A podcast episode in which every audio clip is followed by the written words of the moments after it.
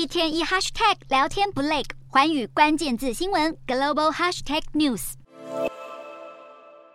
国前进党在几个月前拿下国会大选一百五十一票，成为最大党，但在党魁皮塔无望角逐总理大位后，退出联盟，成为最大在野党。而被延宕将近一个月的泰国第三次总理选举，也在二十二日正式登场。国会第二大党为泰党在选举前夕宣布组成十一党联盟，寻求阻隔。泰党领军的十一党联盟目前共有三百一十四席，为求稳定过半，魏泰党不但把前进党排除在外，还违背大选前立言不和军方政党合作的承诺，邀请了两个亲军方的政党加入联盟。魏泰党选择和这两个政党合作，使民众群情激愤，痛骂魏泰党背弃民主阵营。对此，魏泰党领袖之一的贝东塔则表示，将会虚心接受民众指教，并且向选民。诚挚道歉，称现在的局面皆是情势所迫。好巧不巧，与为泰党提名候选人房产大亨赛塔